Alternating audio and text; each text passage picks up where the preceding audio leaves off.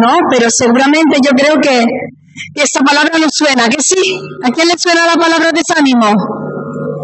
¿A que sí? ¿Por qué? Porque el desánimo, hermanos, yo mm, lo defino el gran enemigo del hombre.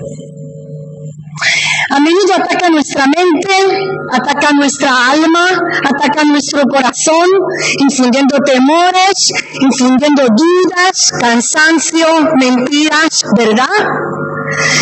Estar desanimado es estar sin ánimo, es estar desalentado. El apóstol Pablo anima a los corintios a no desmayar y lo podemos leer en la segunda epístola de Corintios en el capítulo 3 y 4. En, estos dos capítulos el apóstol Pablo repite varias veces esta frase, no desmayamos. Y diciendo, pero nosotros no desmayamos, dando motivos por los cuales no desmayamos como creyentes. De, desmayarse significa perder el valor, desfallecer de ánimo, perder las fuerzas, acobardarse. Y sinceramente podemos decir todos que a lo largo de la vida cristiana pasamos por momentos en los cuales nos sentimos así. Pasamos por momentos, por rachas en las cuales nos sentimos sin ánimo, sin fuerza, sin valor, sin valor para hacer las cosas. ¿Por qué nos pasa esto? ¿Y cómo superamos el desánimo? En 2 de Corintios, en el capítulo 3, Empezaremos leyendo algunos versículos, del versículo 4 al 6. Leeremos versículos eh, así eh, de forma saltando mm, partes de los capítulos. Pero en el capítulo 3 de 2 Corintios, de los versículos 4 al 6 leemos, y tal confianza tenemos mediante Cristo para con Dios.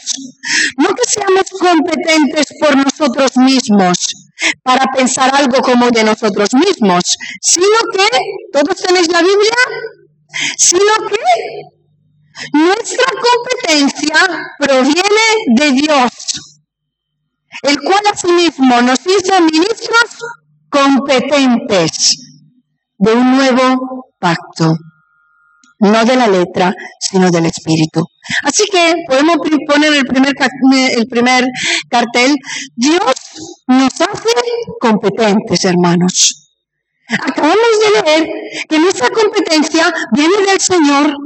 Esta carta revela el carácter del ministro, su sufrimiento, su amor por la iglesia, que leemos en el capítulo siguiente, que dice que, que, que gime, que gemimos, y que dice eh, eh, que por ello sufre, por la iglesia.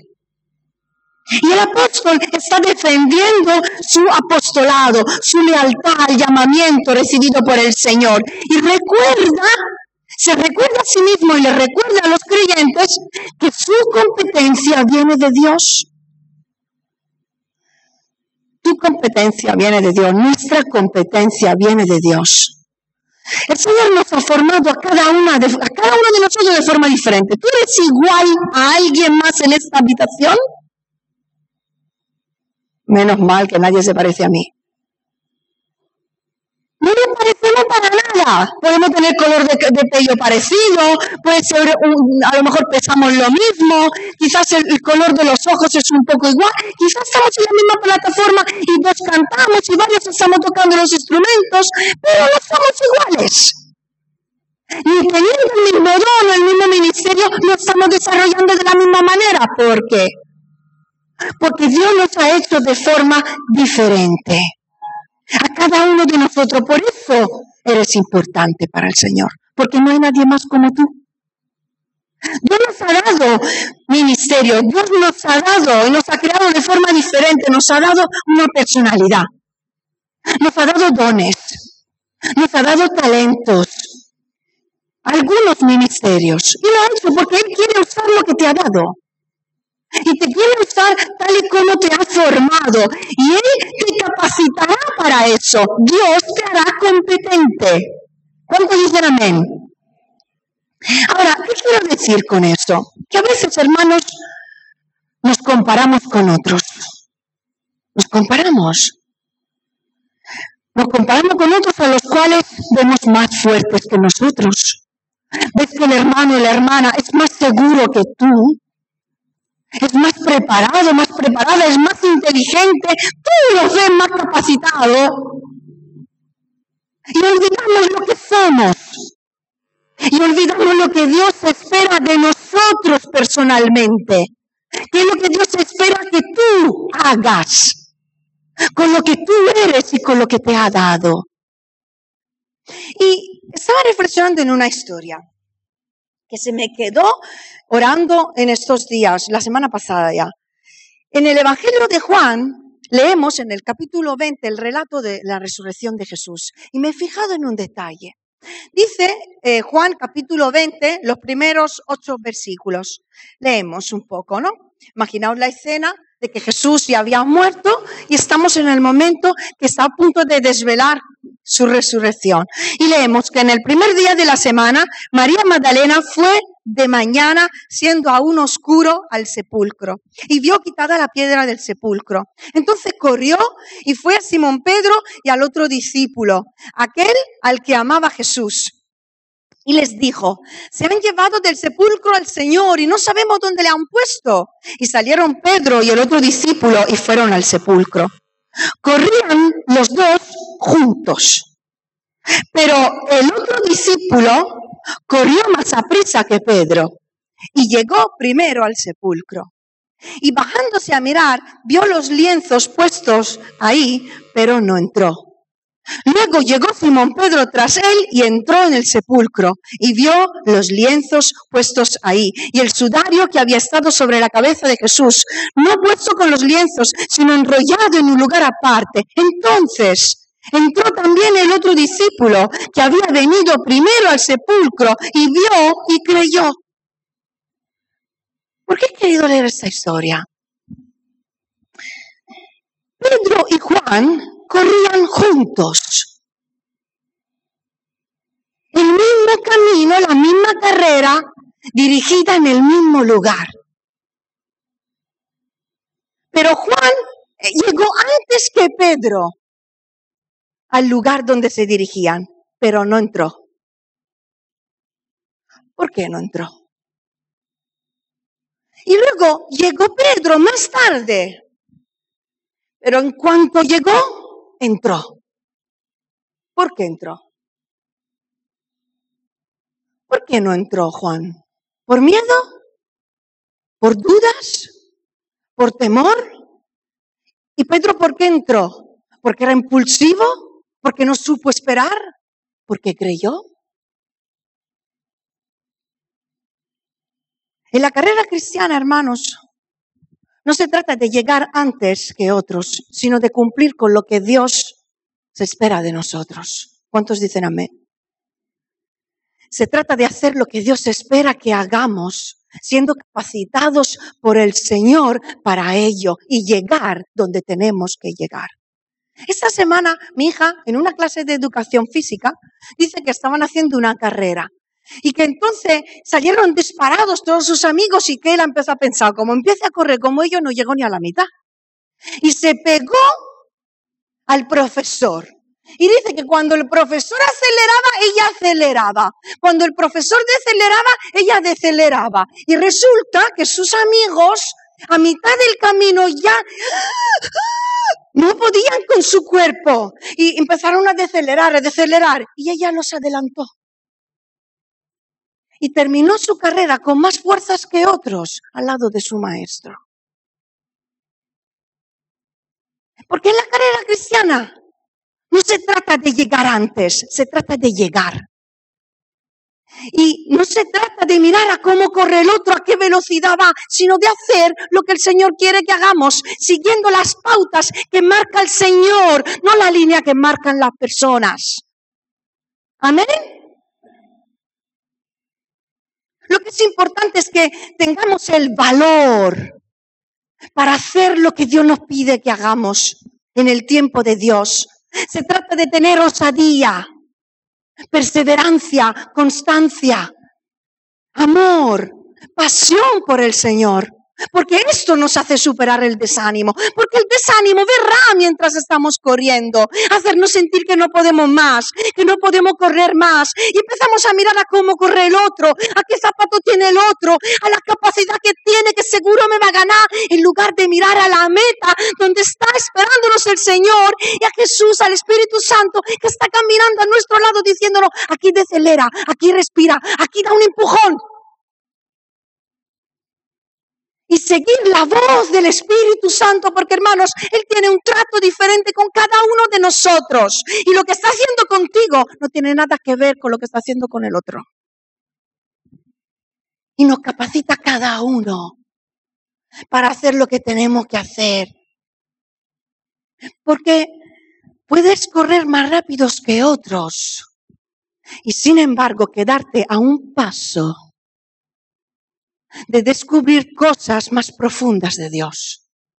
A un paso de recibir esa respuesta o esta revelación esperada. A un paso de poder conocer más en el profundo en el Señor. Sin embargo, quedándote al, al umbral de la puerta de la respuesta y nunca entrar en ese nivel, en ese lugar donde tú puedes entrar si tienes fe y perseveras. Alguien podría estar pensando, como yo lo he pensado mientras he leído esta historia, bueno, es que Juan y Pedro eran muy diferentes. Juan era una persona más reflexiva, parece una persona más calmada, una persona incluso más tímida. Sin embargo, Pedro era más impulsivo, por eso entró y Juan se quedó fuera. Pero la palabra no nos dice esto. Porque, sin embargo, leemos que mm, en el versículo 8 que, que cuando entró vio y creyó. O sea que a Juan lo que le faltó fue la fe.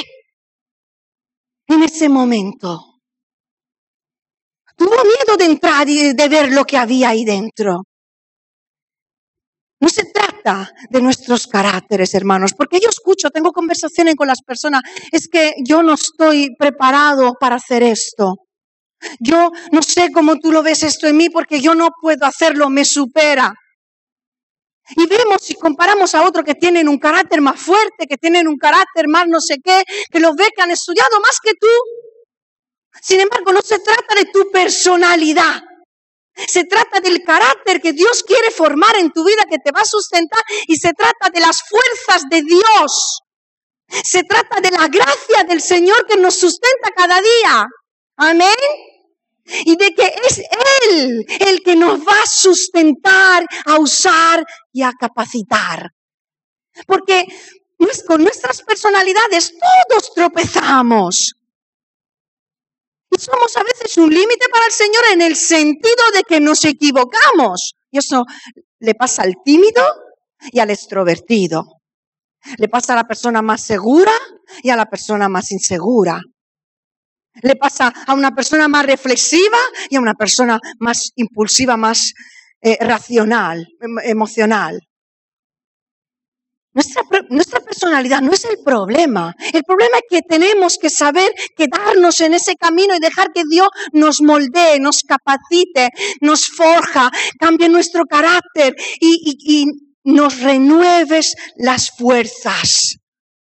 El deseo del Señor es que profundicemos con Él, que entremos por las puertas que Él abre. Y va a abrir puertas. ¿No ha dicho el Señor que va a abrir puertas esta mañana? Él quiere que tú no te quedes al umbral, mirando a ver, entro o no entro, sino que encuentres el valor no en ti mismo, sino en el Señor que te está llamando y que te está hablando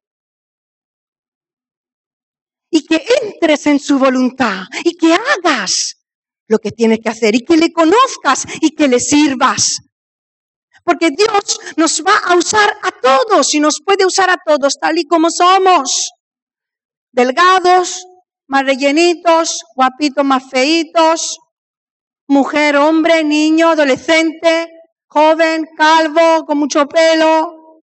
Nos va a usar a todos. Con más dinero en el banco, con menos. Nos va a usar a todos si queremos. mientras sigamos mirándonos a nosotros mismos, lamiendo nuestras heridas y viéndonos como incapaces y víctimas de la vida y de lo que me ha pasado, no haremos nada. Pero en el momento en el que levantaremos nuestra mirada creyendo que detrás de esa puerta nos está esperando el milagro de Dios, entonces veremos a Dios en todo lo que ocurre en nuestra vida. Amén. Veremos a Dios en todo y seremos renovados. Porque nuestra competencia viene de Dios si somos renovados. Es necesario ser renovados en nuestro interior. Quizás en esta mañana te sientes cansado o cansada. Te sientes desanimado. Quizás has estado corriendo juntos con otros hermanos y resulta que justo antes de dar un paso te has quedado paralizado. Has dudado. Has tenido miedo, has perdido el ánimo y no diste el paso que Dios se esperaba que dieras.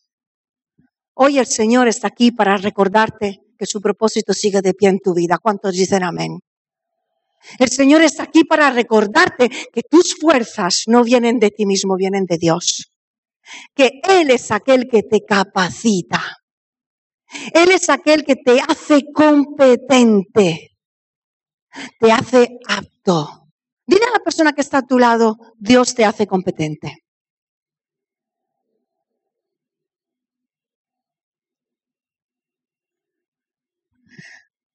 ¿Por qué te hace competente? Porque dice la palabra en, en Timoteo 1.7 que Dios no nos ha dado un espíritu de cobardía, sino de poder, amor y dominio propio. Así que el espíritu que ha depositado el Señor en nosotros nos da valor, nos da fuerza, nos da poder, nos da dominio propio. Porque la carrera cristiana es una carrera de fondo, no es una carrera de velocidad. Y necesitamos constantemente buscar al Señor y ser renovado. Quizás a Juan lo que le faltó en ese momento, como he dicho antes, fue la fe. Pero unos días antes, a su amigo Pedro le faltó el amor. Porque cuando Jesús fue arrestado, Pedro se quedó fuera del patio. No fue capaz de entrar mientras Jesús estaba siendo arrestado. Juan le abrió la puerta para que entrara. Por eso Jesús luego le preguntó, pero tú me amas. ¿Me amas? Porque en un momento de su vida le faltó el amor. Pero el hecho de haber fallado a Dios, el hecho de haber visto su debilidad, Pedro no lo usó como una excusa para quedarse aterrado y siguiendo fuera del patio. No, porque la mirada de amor de Jesús lo levantó de donde había caído y lo transformó y lo renovó en otro hombre que descubrió que por la gracia y la misericordia de Dios podía levantarse y seguir sirviendo a Dios. Amén. Eso es lo que hace el amor de Dios. En medio del desánimo nos renueva nos transforma y nos capacita. Y sabéis, había otra, habría, había otro personaje en esta historia de Juan que leímos al principio. ¿Quién era? la resurrección. María. ¿Y qué hizo María? Dice que María corrió a buscar a otros. Y luego volvió al lugar que había dejado y se quedó llorando. Y solo cuando entró fue cuando vio a los ángeles y sucesivamente a Jesús que se le apareció. Y a mí esto me hace pensar un montón, porque nosotros muchas veces hacemos lo mismo. Quizás hacemos como Juan, que corremos, corremos, corremos y cuando justo nos encontramos delante de la puerta, nos lo pensamos antes de hacer algo. Quizás somos como Pedro, que vamos, vamos, vamos, vamos. Y sí, sí, yo lo hago, te sirvo. Y luego nos falta el amor, el compromiso para seguir. O quizás somos como María, que optamos primeramente por buscar la ayuda de otros. Que otros nos hablen, que otros nos crean, que otros nos ayuden en lugar de creer en las promesas de Dios y acudir a Él personalmente. Quizás hacemos como María, que nos quedamos llorando y llorando, o diría yo, lloriqueando, tardando para creer en las promesas de Jesús, que es aquel que es capaz de decir algo y de hacerlo. Podemos descubrir más de lo que Dios tiene para nosotros, sus promesas cumplidas en nuestra vida si no desmayamos y no desmayes, porque Dios te hace competente. Él te capacita para hacerlo, no te mires a ti mismo. Mírale a Él. Segundo,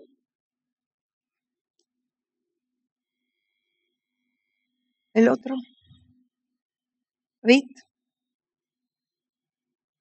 Probados somos renovados.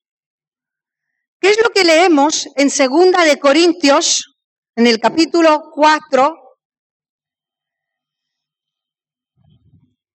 del 7 al 9. Dice que, pero tenemos este tesoro en vasos de barro, para que la excelencia del poder sea de Dios y no de nosotros, que estamos atribulados en todo, mas no angustiados, en apuro, mas no desesperados, perseguidos, mas no desamparados, derribados, pero no destruidos.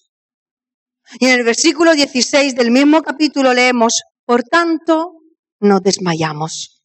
Antes, aunque este nuestro hombre interior se va desgastando, el interior, no obstante, se renueva de día en día.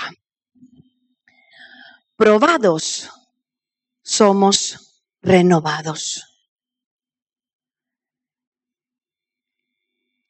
Estos versículos reflejan un poco el sufrimiento del servicio. Porque no os voy a engañar, Servir a Dios no es un camino fácil, ¿verdad? ¿Cuántos aquí presentes estamos sirviendo a Dios en alguna área de la iglesia? levantamos las manos. ¿Servir a Dios es fácil? Y no lo decimos para desanimar a los que no han levantado la mano. Lo decimos porque no queremos vender algo barato. Servir a Dios no es fácil. No es un camino fácil. La puerta que lleva a la vida eterna es una puerta estrecha, no es una puerta ancha. Es un camino de muerte personal. Por eso no todo el mundo aguanta. El camino del ministerio, el camino del servicio a Dios es un camino de muerte personal, en el cual cada día decidimos morir a nosotros mismos, menguar para que Cristo crezca en nosotros. Ser cambiado y transformado cada día a la imagen de Dios. Y ese tesoro que hemos leído, la salvación, se guarda en vasos de barro. Y los vasos de barro somos nosotros. Y no somos nada de lo que queremos aparentar muchas veces, porque queremos aparentar ser fuertes, que nos va todo bien, que lo tenemos todo controlado, yo no necesito nada de nadie.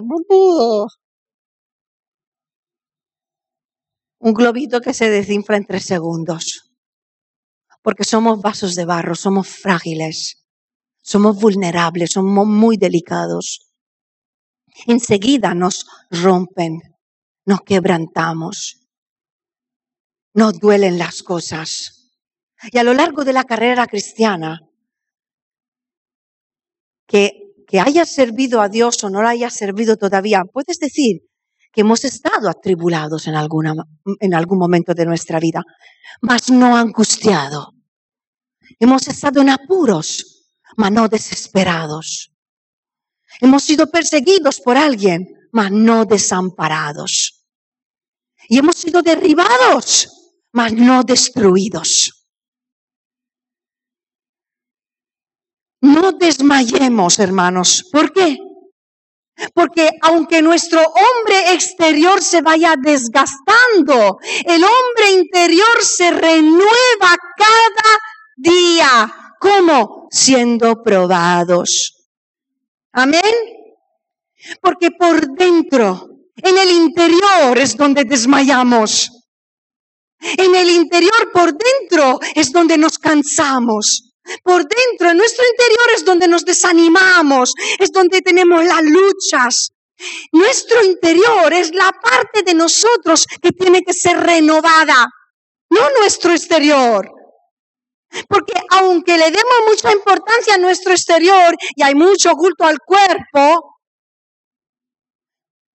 lo siento mucho, seguirá su curso natural. Perderás el pelo si tendrá que perderlo, tendrás canas si tendrá que tener canas, engordará con el cambio de hormonas. Y te pasará lo que tiene que pasar. Puede intentar ser más joven con todo lo que tú quieras. Seguirá su curso. Ahora, ¿y tu hombre interior? ¿Se ha renovado mientras tanto? Yo hoy me estaba arreglando y digo, si pasara tanto tiempo como paso para prepararme para bajar al culto, para vestirme, decidir qué me pongo, qué no me pongo, si me maquillo, no me maquillo, este pelo como me lo han cortado, a ver si me hallo a él. Si paso tanto tiempo para arreglarme y no paso tiempo para prepararme en mi interior para bajar a la reunión. ¿Cuánto, ¿Cuánta importancia le damos a lo exterior? A nuestro cuerpo, a nuestra casa, a nuestra apariencia, a nuestro coche, a nuestra vida terrenal y cuánta importancia le damos a nuestra vida interior, a nuestro corazón. Tan importante que de él mana la vida y sobre todas las cosas guardadas tiene que mirar al corazón. ¿Cuánto estamos cuidando de nuestro espíritu, de nuestra fe? De nuestro interior.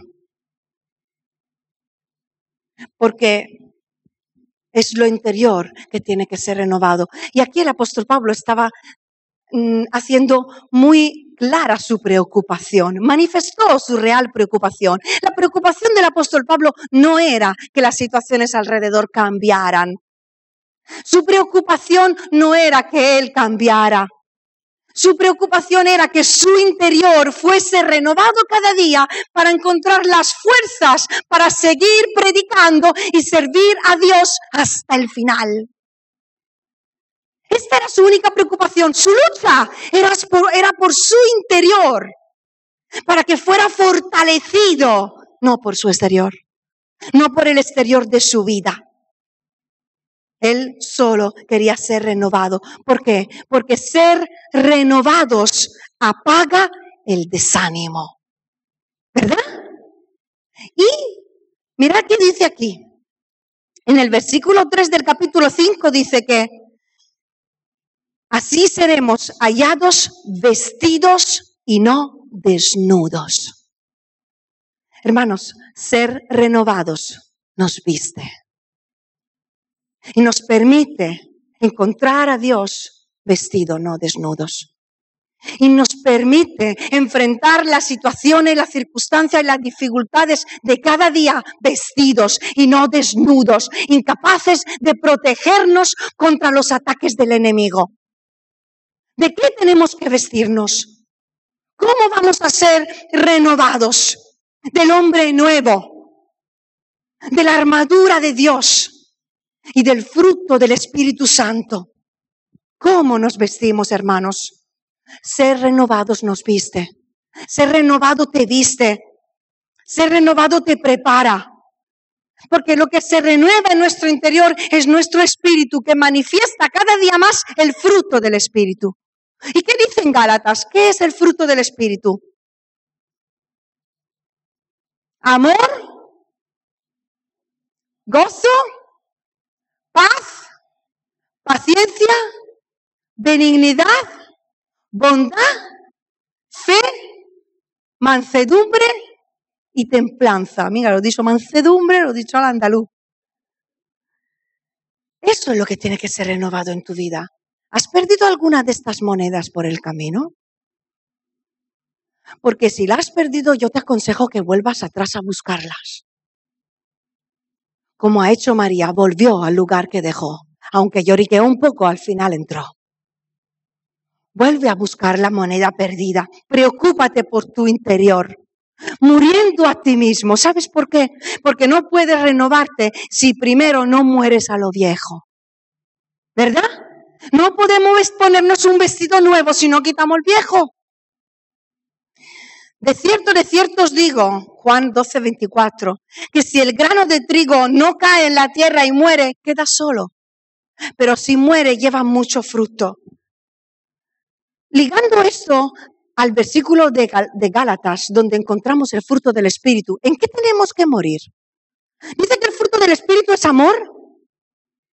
Tenemos que morir a nuestra forma de amar a nuestra forma de amar humana y ser revestido del amor de Dios que nos hace capaces de amar por medio del amor de Dios. Morir nosotros mismos en la manera de gozarnos. No es un gozo humano que debido a las cosas que varían en nuestra vida y nos producen gozo. Es el gozo que viene de Dios, del Espíritu Santo, aún en medio de las tribulaciones. Ser renovados en cuanto a la bondad. Claro, porque nuestra bondad humana es muy egoísta. Doy si tengo y si me sobra. incluso si me sobra, no te doy porque no me caes bien.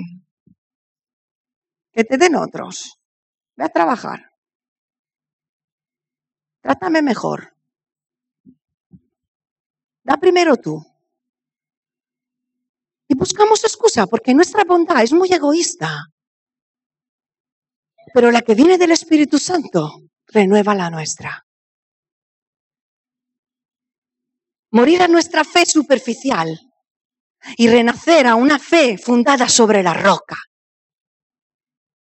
Morir a una forma de hablar y de contestar que viene renovada por el Espíritu Santo y llegamos a ser personas mansas. Porque yo me imagino que Moisés era un arrogante y un prepotente, que ha tenido que quitárselo todo el Señor para poder decir, ahora eres el hombre más manso de toda la tierra. Lo ha capacitado para servir a Dios, morir a nuestro carácter para obtener templanza que nos da el Espíritu Santo. Entonces, cuando nos vestiremos de todo esto, no desmayaremos. Y por último, por el llamado no desmayamos. En 2 Corintios capítulo 4, versículo 1 dice que, por lo cual, teniendo nosotros este ministerio según la misericordia que hemos recibido, no desmayamos. Teniendo este ministerio, no desmayamos. El ministerio de la reconciliación que el Señor ha dado a todos y cada uno de nosotros de predicar acerca de Cristo. Pero quizás alguno de nosotros también el Señor te ha dado un ministerio que puede ser de pastor, de profeta, de apóstol, de evangelista o estás liderando en algún departamento y estás desmayando porque las cosas no van como tú crees, porque no estás creciendo como te gustaría, porque la gente no responde como te, encantaría, porque las cosas no cambian a la velocidad a la que tú te gustaría, porque desde que decidiste servir a Dios se levantó el mismo infierno contra tu vida. Claro, porque a lo que queremos servir a Dios le molesta al mismo infierno. Ahora no desmayes, porque hay un llamado sobre tu vida. Y por el llamado que Dios ha puesto sobre tu vida, sigue adelante. Sigue adelante. No te canses. Cada día de nuestra vida cristiana, ¿podemos decir que nos esforzamos por hacer las cosas bien? ¿Sí? ¿Sí? ¿Tú te esfuerzas por hacer las cosas bien o te da igual? Nos esforzamos cada día por hacer las cosas bien. Nos esforzamos por tomar las decisiones correctas. Nos esforzamos por no pecar. Nos esforzamos por hacer las cosas que Dios nos pide. Nos encontramos muchas veces dando y recibiendo menos de lo que nos esperábamos. Y esto cansa. Nos desanimamos cuando no vemos resultados. Pero dice segunda de Tesalonicenses 3:13, no os canséis de hacer el bien. Y Gálatas 6:9, no nos cansemos pues de hacer el bien, porque a su tiempo segaremos si no desmayamos. ¿Te ha pasado alguna vez de sentirte cansado y de pensar, estoy cansado de hacer las cosas bien. A ver, ¿a cuánto le ha pasado? De decir, aquí hay, hay, más de, hay más de uno. Estoy cansado, cansada de hacer las cosas bien. Estoy cansado de actuar bien. Lo estoy dando todo y estoy cansado de esforzarme por no ofender, por no contestar mal, por perdonar. Parece que no sirve de nada, parece que las personas no cambian, parece que el otro sigue tratándome de la misma manera. Me siento como que no me valoran. Y me siento como que nunca llego a dar la talla. En estos momentos, hermanos, lo que nos puede impulsar a seguir adelante es la voz de Dios que nos recuerda el llamamiento que hay sobre tu vida. Que Él un día te ha salvado, te ha perdonado y te ha escogido para ser hijo tuyo y ministro del Evangelio en esta tierra. Profeta en las naciones. Y la palabra que nosotros proclamamos cuando hablamos a los demás es una palabra profética cuando es inspirada. La palabra que tú estás predicando es una palabra evangelística cuando tú estás predicando del Jesús crucificado. En estos momentos en los cuales el desánimo te quiere llevar a rendirte, a tirar la toalla, a dejar de luchar, a dejar de creer que Dios te puede usar, a dejar de creer que Dios te puede cambiar, a dejar de creer que Dios puede cambiar a tu marido, a tu mujer, a tus hijos, a tu situación, cuando el desánimo quiere hacerte renunciar a creer lo que todavía no ha llegado, a esa respuesta que todavía no ha llegado, o a ese sueño que todavía no se ha cumplido. Recuerda que aquel que te ha llamado, si ha hecho una promesa, la cumplirá. Y Él está contigo, sosteniéndote por la mano y llevándote por esta carrera cristiana, capacitándote, renovándote en tu interior. Y va a estar contigo en medio del fuego, de las profundas aguas, de los vientos y de las tempestades. No te desanimes. Tu Dios aquel que abrió el mar rojo, aquel que mandó plagas y las quitó, aquel que ha hecho milagros y prodigios a lo largo de los años, sigue obrando con poder hoy en el 2020. Es el mismo Dios. Solo tienes que tener fe, abrir tus ojos, dejarte llevar, dejarte moldear, dejarte fortalecer por el Espíritu Santo. Si el Señor ha puesto algo en tu vida, y lo hablaba con una persona esta semana, con dos, si el Señor ha puesto algo en tu vida, un don, un talento, un llamamiento, un proyecto, un sueño, ¿quién eres tú para decirle que no? Contéstame. ¿Quién eres tú para decirle al Señor, no puedo? No sé, no tengo, no veo. ¿Quién eres tú? Para decirle al Señor que Él no puede hacer lo que quiere hacer contigo. ¿Le estás diciendo acaso a Dios que no use dones que te ha dado? Ponte en las manos de Dios. Pon tu vida en el altar. Pon tu vida en la mano del Señor, aquel que te ha llamado, aún en medio de estos tiempos, hermanos, en los cuales la gente ha perdido trabajos, la gente ha perdido amigos, hemos perdido familiares, la gente ha perdido esperanza, la gente ha perdido proyectos, ha perdido dinero, sueño, pero hermanos, que no pierdas nunca las cosas celestiales. Porque para todas las demás cosas Dios va a estar ahí ayudando. Pero las monedas, las cosas celestiales, las que vienen de lo alto, no las pierdas, no pierdas la fe, no pierdas la esperanza, no pierdas el amor, no pierdas la pasión.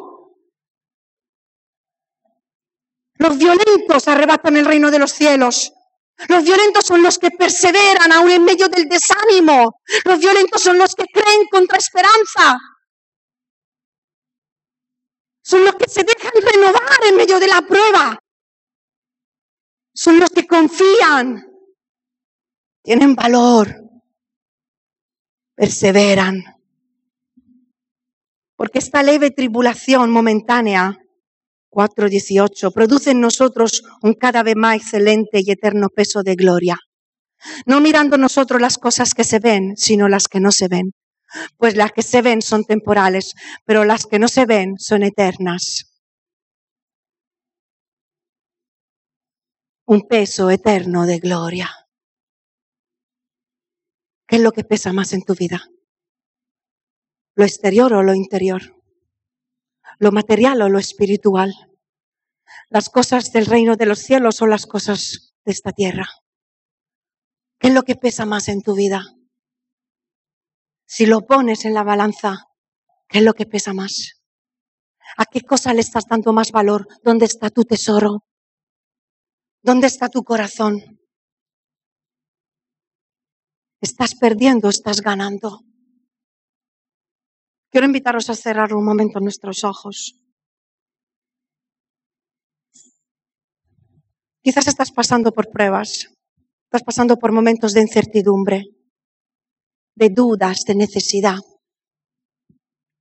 de incomprensión, de miedo, de rechazo. Quizás te sientes desanimado, desanimada. Has perdido fuerza, valor para seguir luchando.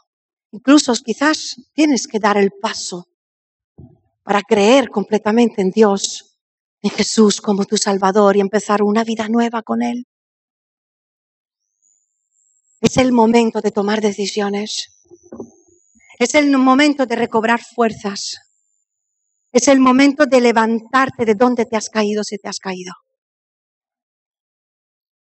Es el momento de buscar la fuerza de Dios para cumplir con su propósito para tu vida, tu vida. Tú vales. Tú eres importante para el Señor, tú, tú, tú tu vida. Tú no eres invisible para Dios. Escúchame, tú no eres invisible para Dios. Él te está viendo. Y Él te ama. Quiere salvarte. Quiere perdonar tus pecados. Quiere restaurar tu vida. Quiere renovar tu interior. Quiere restaurar proyectos. Restaurar ministerios quiere usar tu vida. Él está aquí paseándose en el medio de estas filas de sillas, buscando corazones simplemente dispuestos, no capacitados porque Él te va a capacitar. No fuertes porque busca a los débiles. No a los que todos saben porque va a escoger a los necios del mundo para darle la inteligencia de lo alto. Así que si eres tú esa persona que se siente muy poca cosa en este día,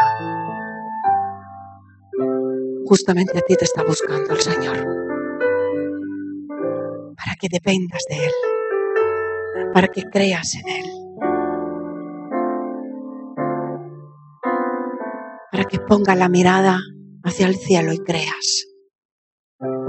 En esta mañana si ha llegado el desánimo a tu vida y te estabas planteando, no sé cómo voy a seguir, o si tienes que decidir hoy tomar un camino con Jesús, ahí donde tú estás y todos los ojos están cerrados.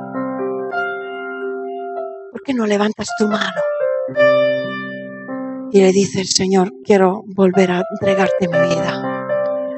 Amén, amén, amén, amén para que el Señor renueve tus fuerzas, renueve tu aliento, te dé aliento, te aliente, te dé fuerzas, te dé fe, visión.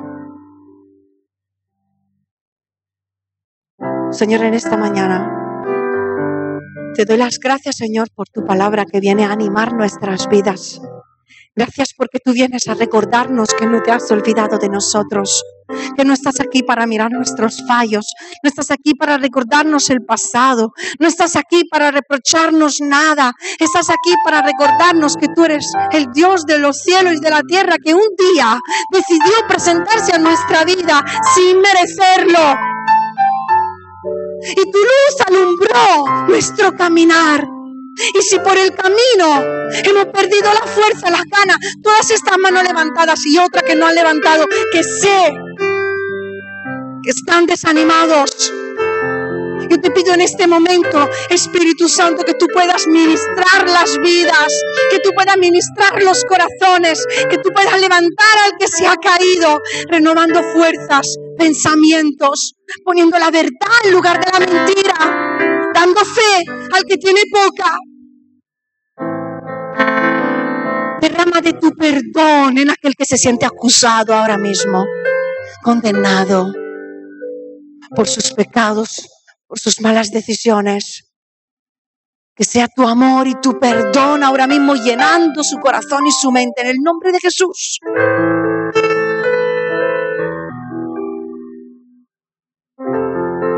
Pido, Señor, que tus fuerzas que vienen de lo alto llenen nuestra vida en esta mañana. Impúlsanos a servirte. Impúlsanos a amarte. Impúlsanos a creer en ti.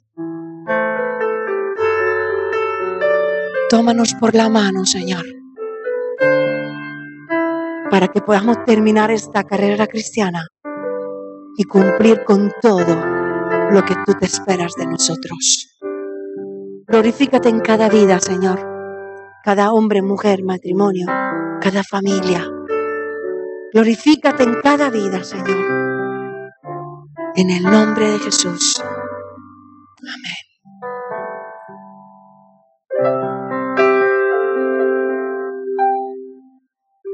Dulce refugio